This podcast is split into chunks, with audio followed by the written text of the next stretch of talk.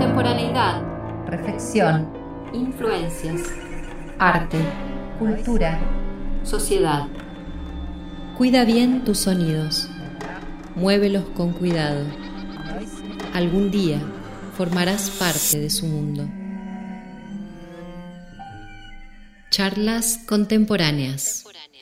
Hola, bienvenidos a este nuevo episodio de Charlas Contemporáneas, el podcast presentado por el ensamble Caparilo en el marco de su décimo aniversario. Mi nombre es Agustín Tamagno y hoy nos acompaña el compositor Claudio Juan. Hola, ¿qué tal? Bueno, Claudio, contanos un poco, eh, una breve presentación. Bueno, yo soy compositor, eh, egresado de la Escuela de Música de la Facultad de Humanidades y Artes de la UNR, donde actualmente también me desempeño como profesor de composición, tanto en dos años de la carrera composición como en un curso del taller de música electroacústica. Buenísimo. Bueno, hoy tenemos un tema muy interesante, vamos a hablar de esta cuestión tan argentina de, del blanco o del negro, ¿no? Esto que hoy vulgarmente llamamos la grieta. Bueno, y Claudio nos va a contar un poquitito una especie de grieta que se formó en la Escuela de Composición Argentina, eh, por ahí quizás en la época de donde él estudiaba. Pero bueno, vamos a empezar con el origen de Claudio Schwann. Contanos un poco eh, cómo fueron tus primeros pasos en la, la composición. Bueno, yo mm, estudiando ahí en la escuela eh, también tomé contacto con Dante Grela em, en aquel momento era una de las personas más informadas en cuanto a música contemporánea en la ciudad.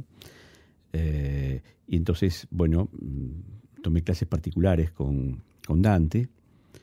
Eh, y en algún momento él decide o recibe un poco la invitación de quien había sido su maestro, que era Francisco Krepfel, de organizar acá en Rosario una entidad de compositores eh, que se llamó Agrupación Nueva Música. La Agrupación Nueva Música en realidad fue creada por Juan Carlos Paz.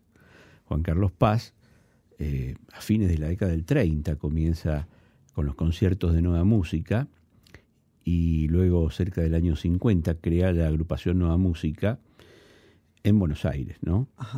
Y Krepfel había, que había sido alumno de Paz, integró y luego llegó a ser el, el director, digamos, este, de esta agrupación que tenía como finalidad la difusión de lo que en aquel momento llamábamos las músicas de vanguardia, las corrientes vinculadas al atonalismo, el dodecafonismo, el serialismo, y luego más que con Paz, con Krefeld, también las nuevas experiencias de la música electroacústica.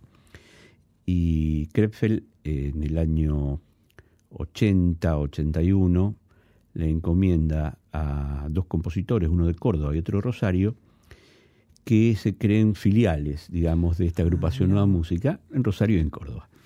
Y efectivamente, bueno, Dante es el encargado de organizar la agrupación Nueva Música de Rosario y él elige a, un grupo de, en aquel momento jóvenes, eh, compositores eh, recién egresados o a punto de egresar, entre los que estaba yo, y formamos ese grupo que fue la agrupación Nueva Música de Rosario, con el cual hicimos conciertos, eh, organizamos, digamos, conferencias, también invitamos a otros músicos del país y también hicimos conciertos de divulgación de música electrónica. ¿no? Estamos hablando del año 81 a 86, más o menos. Buenísimo. Así que vos serías una especie, digamos, del árbol genealógico de nieto de la escuela de, Paz. Claro, vendría Paz, Krepfel, Grela y yo. Sería algo así como la cuarta generación. La cuarta Dentro de esa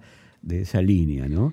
En la cual, este, en aquel momento, eh, digamos, de alguna forma, casi sin saber exactamente bien qué era eso, claro. pero uno sentía que era el, el- el elemento o, o los criterios que, que nos interesaban asumir y defender, ¿no? Claro. Vos sentías que, eso, que esa, ese camino te representaba y Sí, estabas ahí. sí, sí, totalmente, este, como una cosa, como un fruto prohibido, yo diría, Claro. ¿no?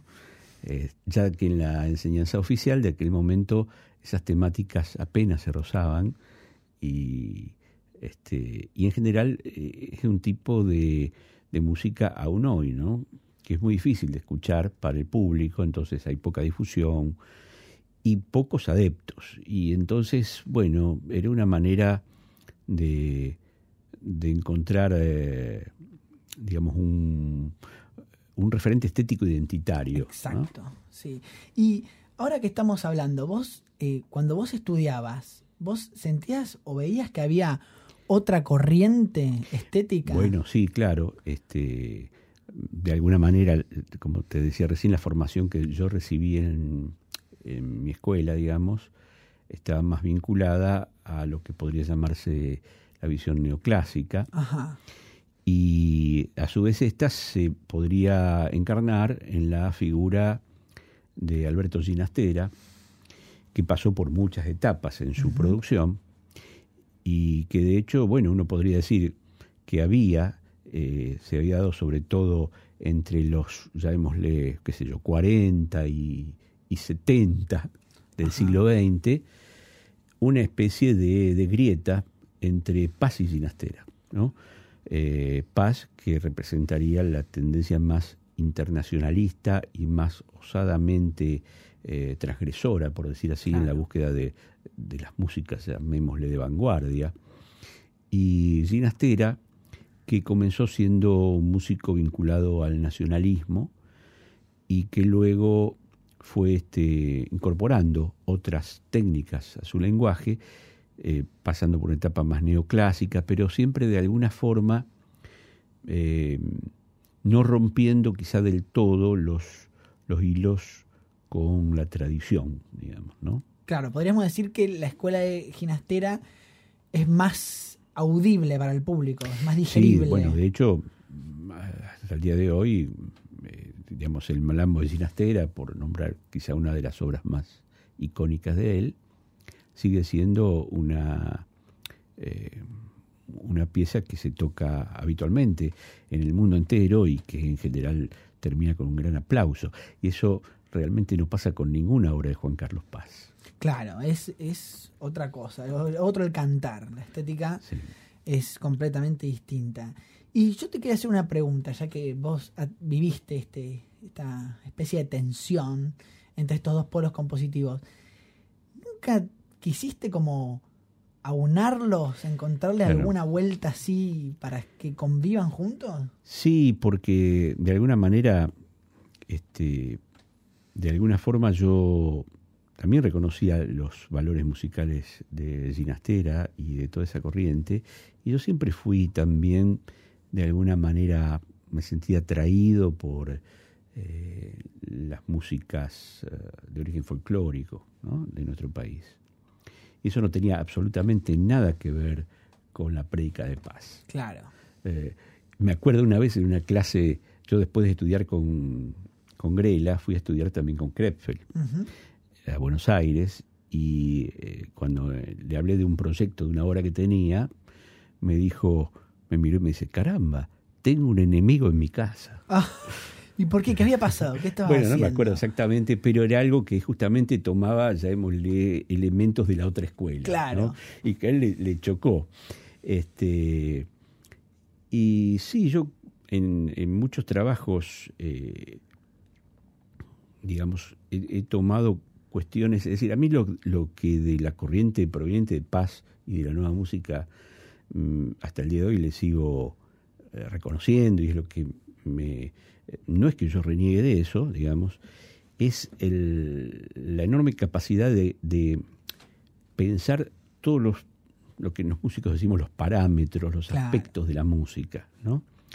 Cuestionarse absolutamente todo, partir de cero, casi delante de cada composición que uno va a hacer, ¿no? Eso me parece fantástico y fue una enseñanza fabulosa, una especie de, de atrevimiento a, a tirarse a la pileta, por decir así. Está ¿no? muy bien. Este, pero en algún punto eh, hay veces que uno también necesita eh, ciertos materiales referenciales, por Claro. decir así. ¿no? Y ahí es donde Y entra, digamos, esta, claro. la otra escuela, digamos, el otro Sí, sí. polo. Y el, ¿cómo, cómo lo, lo pudiste unir? ¿Cómo lo bajaste en concreto una obra, por ejemplo? Bueno, eh, yo digamos, este, hice muchas experiencias de, de unión de estos dos aspectos, algunas cosas extrañísimas, llamémosle, eh, como tengo una chacarera dodecafónica, por Ah, ejemplo, así. fantástico.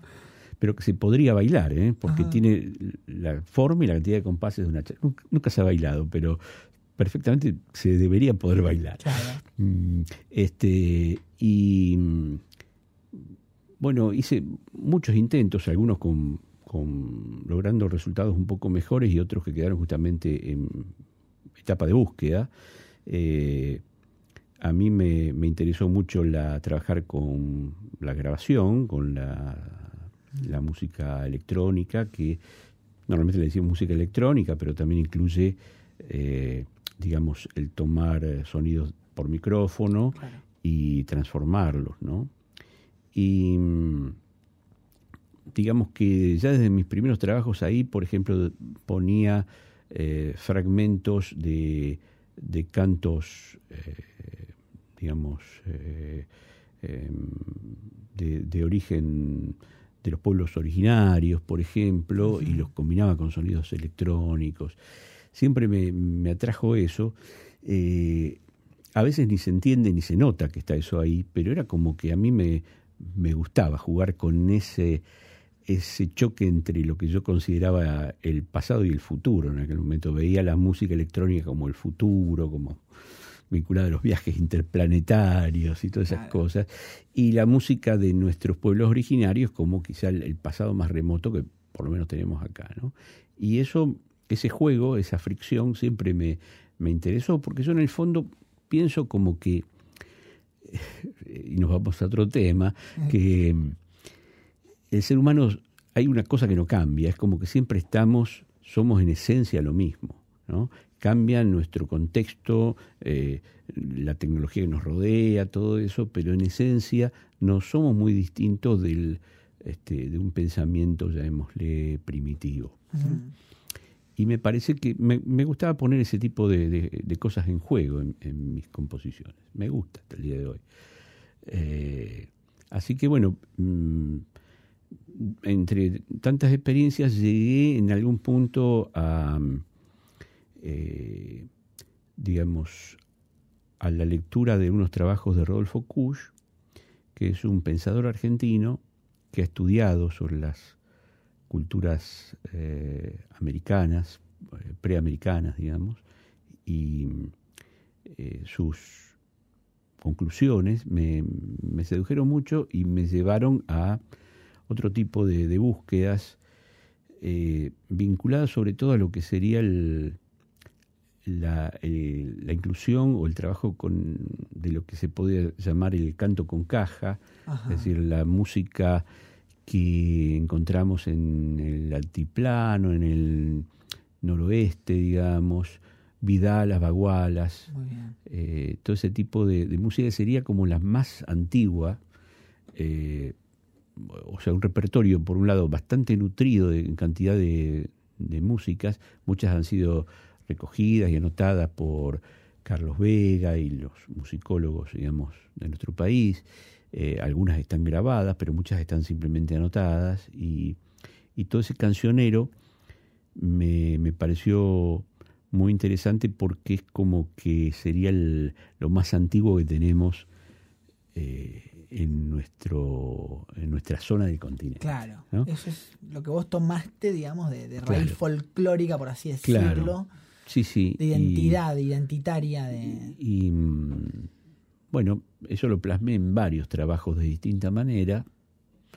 Eh, en uno, sobre todo, que digamos considero que, que fue un, un hito dentro de mi producción, digamos, eh, es una pieza que se llama Antiguas Preguntas, que es para ocho grupos instrumentales, sonidos electrónicos y una cantante solista.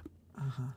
Eh, ese fue un trabajo muy, muy curioso porque comenzó siendo un trabajo didáctico para un- una materia que yo tenía en la que hoy es la Escuela Provincial de Música y en aquel momento era la Escuela Nacional aquí en Rosario y mm, de, de trabajo didáctico es decir que comencé haciendo un relevamiento de un grupo grande de alumnos que tenía y que digamos teníamos que hacer una actividad. Y yo dije bueno le voy a componer una, una obra para estos chicos y eh, o sea partí de los instrumentos que ellos tocaban los que tenías y ahí. que era una mezcla muy este eh, bastante insólita no porque tenía qué sé yo cuatro flautas dulces eh, seis guitarras eh, muchos pianistas y Claro. hago con todo esto bueno y, y armé distintos grupos que quedaron puestos alrededor del público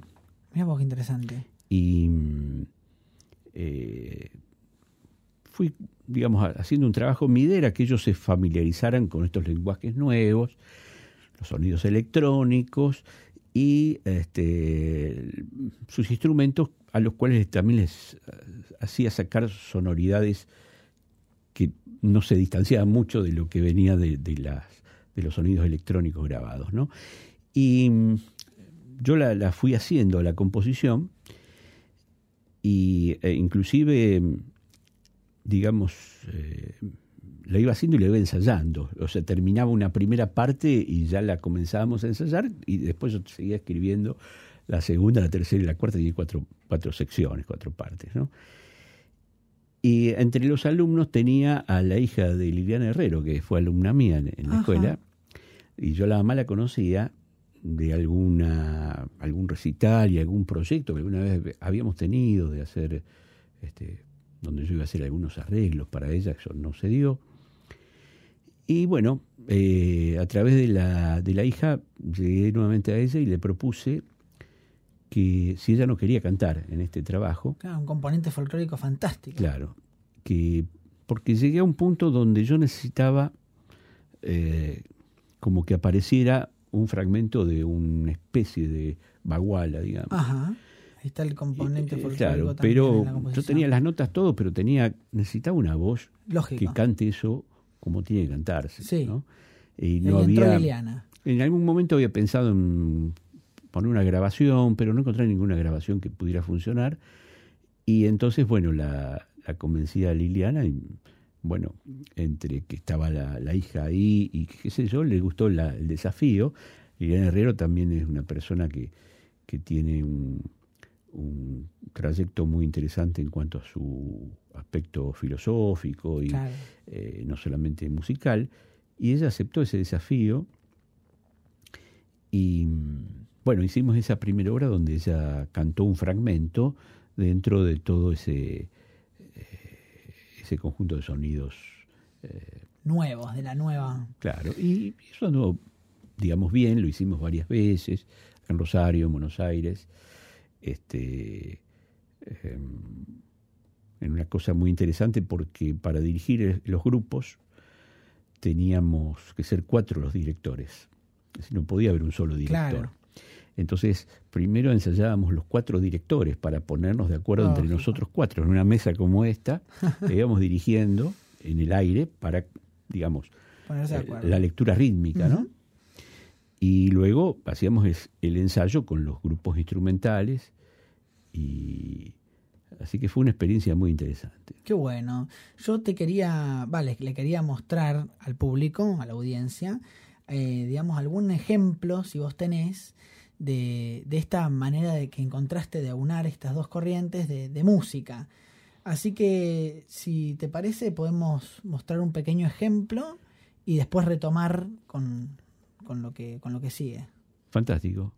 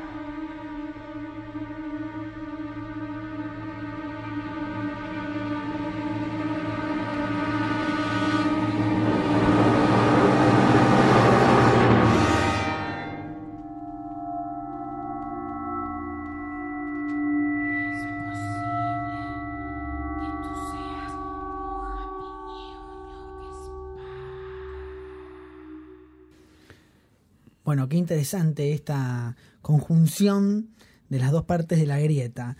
Eh, si te gusta lo que estás escuchando, recordá seguirnos en nuestras redes sociales y nuestros canales digitales, Spotify, YouTube y Apple Podcast. Bueno, seguimos entonces hablando un poco de, de esta obra que acabamos de escuchar, que no es la que estábamos hablando antes. No, pero tiene muchas cosas en común, porque en realidad, luego de esa pieza que yo hice en el año 91-93, eh, pasaron unos cuantos años y en el 2000, fin del 2006 eh, el director de la Sinfónica Provincial me encarga una composición. Ah, buenísimo. Y en ese transcurso yo, yo había seguido trabajando con estos materiales pensando en una obra eh, con orquesta eh, sin tener ninguna posibilidad concreta de que se tocara y también con la participación de una voz cantada. Cuando recibo este encargo, le planteo la posibilidad de que si esta invitación podía incluir también una voz, me dicen que sí, le digo, pero una voz de una cantante que no sea lírica, porque pensaba en invitarla nuevamente a Lina Herrero. Y me dijo que también, y le digo, y otra cosa más, también necesito sonidos electrónicos, puede ser, y me dijo, bueno, también. O sea que me, me abrió las puertas a que yo pudiera plasmar una especie de continuación de aquel trabajo que había hecho casi 18 años antes. ¿no? Y eh, resultado de eso, hice una composición que se llama Madre Tierra, Padre Tiempo, uh -huh. que en realidad son nueve números, el total dura más o menos media hora, y lo que acabamos de escuchar es el tercer movimiento. Buenísimo. Este, y como se ha podido comprobar, ahí también está una voz femenina, que es de nuevo la voz de Lilian Herrero. ¿El texto? Y el texto es un texto mitad en quechua y mitad en castellano, Buenísimo. que encontré en, de la lectura de este pensador que nombré antes, Rodolfo uh -huh. Kusch, eh, digamos, y proviene de unas anotaciones que un sacerdote español en el 1600 hace sobre ciertas oraciones que les eh, narra un, un, inca. Estas oraciones a los dioses incas, digamos. Uh -huh. eh, este estaban, componente folclórico, digamos, claro, ancestral. Bueno, de alguna manera, claro, es decir, el texto uh -huh. y el contenido religioso, digamos, de, de esas, eh, esas concepciones eh, preamericanas, digamos. Eh, digamos, ese texto, un texto muy interesante, y fue lo tratado por eh, distintos poetas como Arguedas, Ricardo Rojas, uh -huh. y traducido al castellano. Y entonces mm, me interesó esa cuestión de que se entienda parte y parte no, ¿no? Que es un poco lo que a veces nos pasa a los latinoamericanos cuando oímos una ópera, que a lo mejor está cantada en italiano, sí. con suerte, o peor, a lo mejor en inglés o en alemán, y no entendemos mucho de lo que dice. Sí. Y bueno, me, me, interesó poner eso al público en que no entienda del todo. Entonces, es raro que alguien entienda mucho de quechua, además de un quechua del 1600. Claro. Y, y entonces, bueno, hay, hay, sonidos que no se van a entender y hay otras partes que están traducidas y esas un poco se va a entender. ¿no? Entonces, quería mm, eh, ver un poquitito esta, este trabajo que has hecho. ¿Lo podemos encauzar con algo filosófico, con una corriente filosófica? Bueno, sí, a través de, de esas lecturas que mencioné, donde quizá esa, ese estudio sobre las cosmogonías americanas eh, plantean que también aquí en América había eh, religiones que mm, casi en forma similar a lo que encontramos por ahí en el pensamiento oriental, hablan de la conciliación de los opuestos, justamente. O sea, ¿no? el yin y el yang. una el yin y el yang, de alguna forma, con otros Ajá. nombres, eh, y, y que mm, de alguna forma la, la vida se explica con eso. ¿no? Eh, los, los textos estos eh, fueron son muy interesantes y muy reveladores. Pensemos que quien los anota era un sacerdote español y que él venía con toda su, su carga, eh, llamémosle, religiosa, y sin embargo se conmueve y se impresiona por estas verdades de alguna manera que planteaba esta otra visión. ¿no? Gracias a eso esos textos quedaron y eh, se llaman himnos. Y yo siempre pensé que entonces tenía música, pero lo que este sacerdote anotó fueron los textos. ¿no? O sea que la música no está y bueno, yo le puse la música que a mí me pareció. Excelente. La verdad que buenísimo. La última pregunta que te quería hacer. eh, esto es completamente personal y particular. Si vos tenés algún compositor que recomendás escuchar Bueno, a la audiencia, puede ser Sí. cualquiera este, qué sé yo. que te haya te servido de inspiración o que te Bueno. encante a vos. A mí uno de, de- de los que más me llega es eh, Edgar Varés. Buenísimo. Hay muchos, pero bueno, ese puede ser uno. ¿eh? Bueno, y es- ahora que estamos con este tema de los compositores, vamos a, a pasar a la próxima sección, si te parece. Muy bien. Pecera dodecafónica.